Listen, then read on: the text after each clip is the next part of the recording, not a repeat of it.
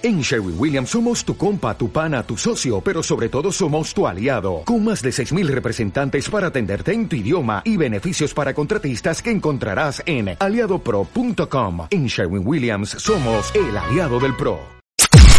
Podcast Millennium. ¿Qué tal, chavaletes? ¿Cómo están vosotros? Sí, nosotros estamos aquí en perfecto desorden, estamos en la Argentina. ¿eh? Bueno, pero por lo menos te llevan flores a Giselle y demás. Acá, en vez de flores, vamos a tener misiles nucleares. Así que me quedo con la propuesta de ustedes. Diego veía hoy un posteo tuyo donde se ve en este, mm, ¿cómo se le puede decir? Este software que uno puede ver aviones, ¿eh? aviones saliendo de los países, que es impresionante eh, la cantidad de aviones y de gente tratando de abandonar Rusia. Así es. La situación, la situación está, digamos, complicada, no está fuera de control, pero nos encontramos con un Putin que está acorralado, está escondido en su búnker a 500 metros de profundidad de los montes Urales Mm. y eh, con una actitud totalmente desquiciada. Eh, y lo peor que le puedes hacer a una persona con estas características es eh, trabajar con una hipótesis de imponderables.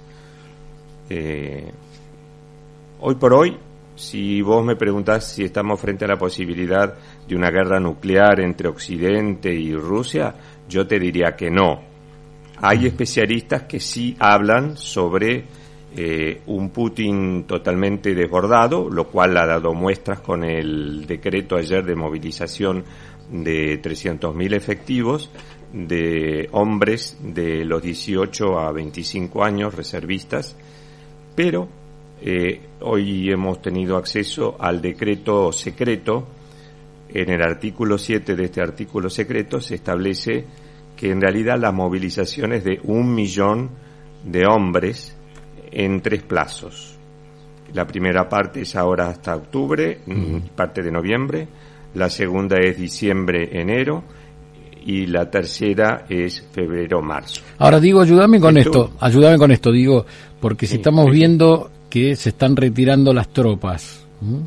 ¿por qué, cuál es la idea de Putin? ¿De volver a armar para avanzar? Porque ha hecho un retroceso sobre el terreno de Ucrania enorme.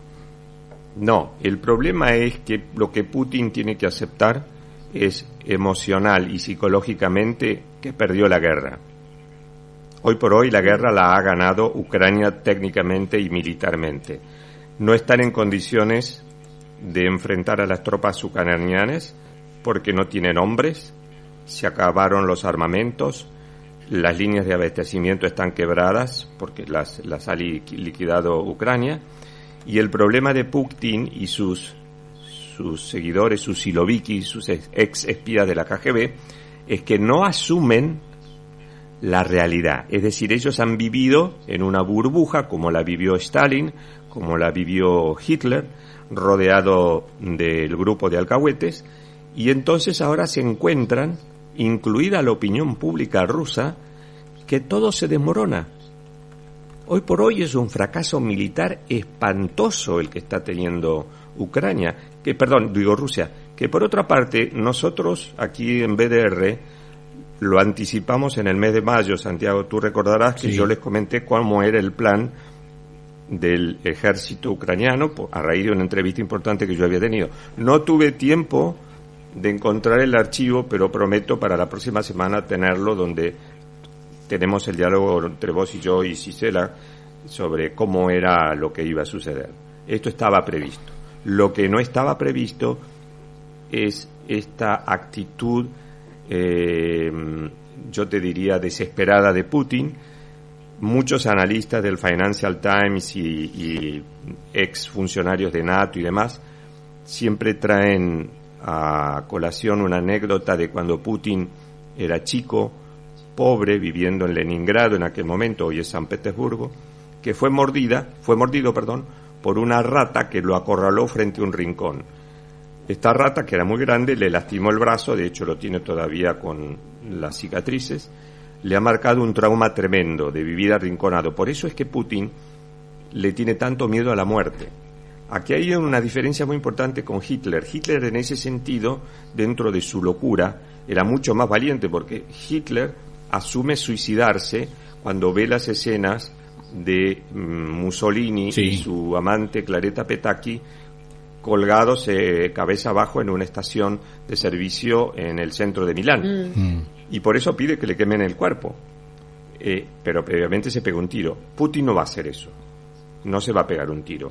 Creo que va a arrastrar a toda la Unión Soviética al putinismo y a toda esa estructura que viene en realidad desde el primer zar, Pedro I, durante casi dos siglos y medio, que es la de Rusia de Motherland, eh, Rusia la grandeza, el imperio, han pasado de una aristocracia zarista a una aristocracia comunista soviética, luego a matanzas y purgas con Putin, luego vino la gerontocracia comunista soviética, luego cae, viene Yeltsin, que fue en realidad un demócrata, quiso instaurar esto, eh, democráticamente hablando me refiero, instaurar la democracia, Putin no pudo, precisamente por los Siloviki, los, los, espías de la, eh, los KGB, y a partir de ahí Putin inicia una etapa de los últimos años de autocracia dictatorial acelerada. Entonces lo que estamos viendo hoy es una espantada,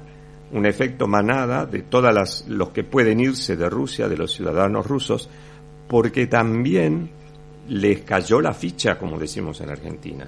Les cayó de la ficha en el sentido de que se dieron cuenta de que fue todo un blef, fue todo propaganda. Entonces, como muchos tienen chicos en esa edad y otros son ex oficiales de las Fuerzas Armadas, de la Policía, Fuerzas de Seguridad, todo el mundo se está yendo de, Rusia, empezando por Moscú. Entonces nos encontramos largas colas de coches, que por ejemplo para con Finlandia el cruce son de una longitud de 40 kilómetros de autos, incluso como no lo dejan pasar, porque las restricciones que ha planteado la Unión Europea es no a la visa a ciudadanos rusos, eh, hay gente que deja el coche, va caminando 40 kilómetros y suplica a las autoridades finlandesas que lo dejen pasar. Y no se lo deja pasar porque el argumento es, chicos, este, ustedes han disfrutado durante toda la guerra viniendo de vacaciones a Europa, les a los civiles que mataba a, a Mansalva Putin, bueno, ahora háganse cargo, ustedes lo votaron, ustedes le hicieron el, el, caldo gordo. Lo mismo con los vuelos en avión. No hay vuelos, no hay ticket de pasaje aéreo a ninguna parte de países que no tengan visa. Con, eh, o sea, dicho en otras palabras, que no soliciten visa, como puede ser Turquía, eh, Emiratos, Georgia y demás. Por ejemplo, un pasaje hoy desde Moscú a Dubái en clase económica está costando 17.800 dólares. ¿Eh? No cualquiera está en condiciones de pagar eso. No, por supuesto. No, obvio. Entonces, a, los que pueden irse con el coche, eh, se están yendo a Georgia o tratan de ir a los países eh, bálticos, por ejemplo, pero los países bálticos que han probado el veneno soviético comunista durante más de 50 años, no quieren saber nada. La prueba está que yo lo conté el, otro día desde Varsovia o de, no recuerdo si fue de Budapest, allí no hay problema de gas, no hay problema de electricidad, porque todo viene de los países escandinavos. ¿Por qué? Porque conocen eh, al, zorro viejo que tienen en el otro lado de la frontera. Ahora, Diego, los problemas eh, ¿Hay alguna posibilidad, o de lo que hablan los, los medios europeos, de que Putin sea derrocado, caiga o sea traicionado por, por los que se sienten hoy eh, derrotados, por así los que son conscientes que fueron derrotados? Bueno, eh, tu pregunta es interesantísima, Santiago. Hay tres hipótesis. La primera, que es la que le plantearon el presidente de la India, Moody, que tiene muy buena relación con él, la que le planteó ayer el presidente de Turquía, Recep Erdogan, que también es amigo de él y siempre es muy buen mediador en estas cuestiones, Y lo que dijo el vicecanciller chino hace un rato fue que los tres le dijeron lo mismo. Putin, se terminó, la guerra la perdiste, asumí ordenadamente que se terminó lo tuyo y busca una transición y andate a descansar a tu dacha en Sochi sobre el Mar Negro. Mm. Pero él no quiere saber nada. Claro. Él, eh, él es un siloviki con pensamiento de 1950 y 1960. Es un, es un soviet vestido de libre empresa y ahora eh, los rusos se dan cuenta de que no, que, que es todo mentira. Vos vieras los comentarios que hay de ciudadanos eh, rusos eh, por las redes y por lo que me llegan de colegas míos de Moscú, eh, por ejemplo, ex oficiales mm, del ejército ruso con hijos en edad de ser movilizados. Hay muchos que se han, se han acercado a provincias como, perdón, a, a repúblicas que integran el, grupo de repúblicas de Rusia, por ejemplo, en la zona de Siberia, han dejado el coche, han cruzado las fronteras a través de los bosques, se han instalado ahí y de ahí esperan salir. Eso lo han hecho caminando en las últimas 48 horas. O sea, lo que vos ves en, en el tuit mío, que aprovecho, aprovecho para pasar un, Un chivito, chivo. arroba Diego A.A. Esteves, ahí están los últimos datos. Si van a, y una anécdota, si van al último tweet, que lo, lo hice hace 11 minutos, eh, por supuesto eh, está en arroba BDR Millennium, en FM Millennium y en Santiago Ponlecica Millennium, está la foto que me la pasó hoy este, un miembro de los servicios de inteligencia de la mansión que tiene Putin aquí en Andalucía, en uno de los countries más exclusivos de Europa. Es impresionante, son 5.000 metros cuadrados de edificación, un viñedo propio.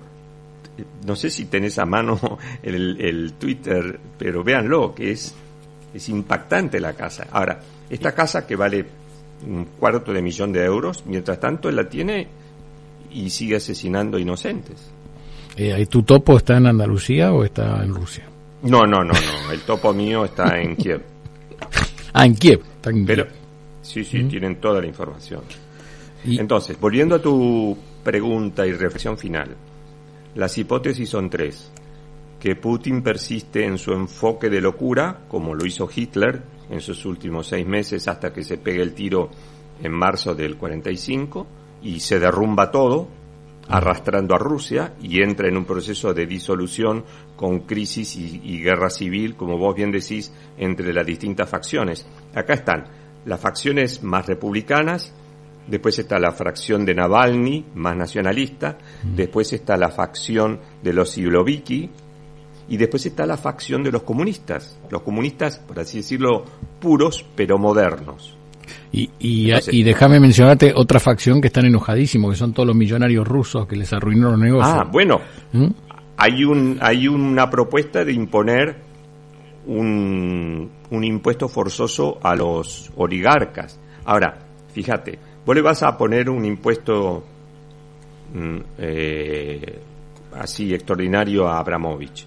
Sí. Pero ¿quién le va a comprar? Eh, ¿Cómo va a ser para pagar a Abramovich eso?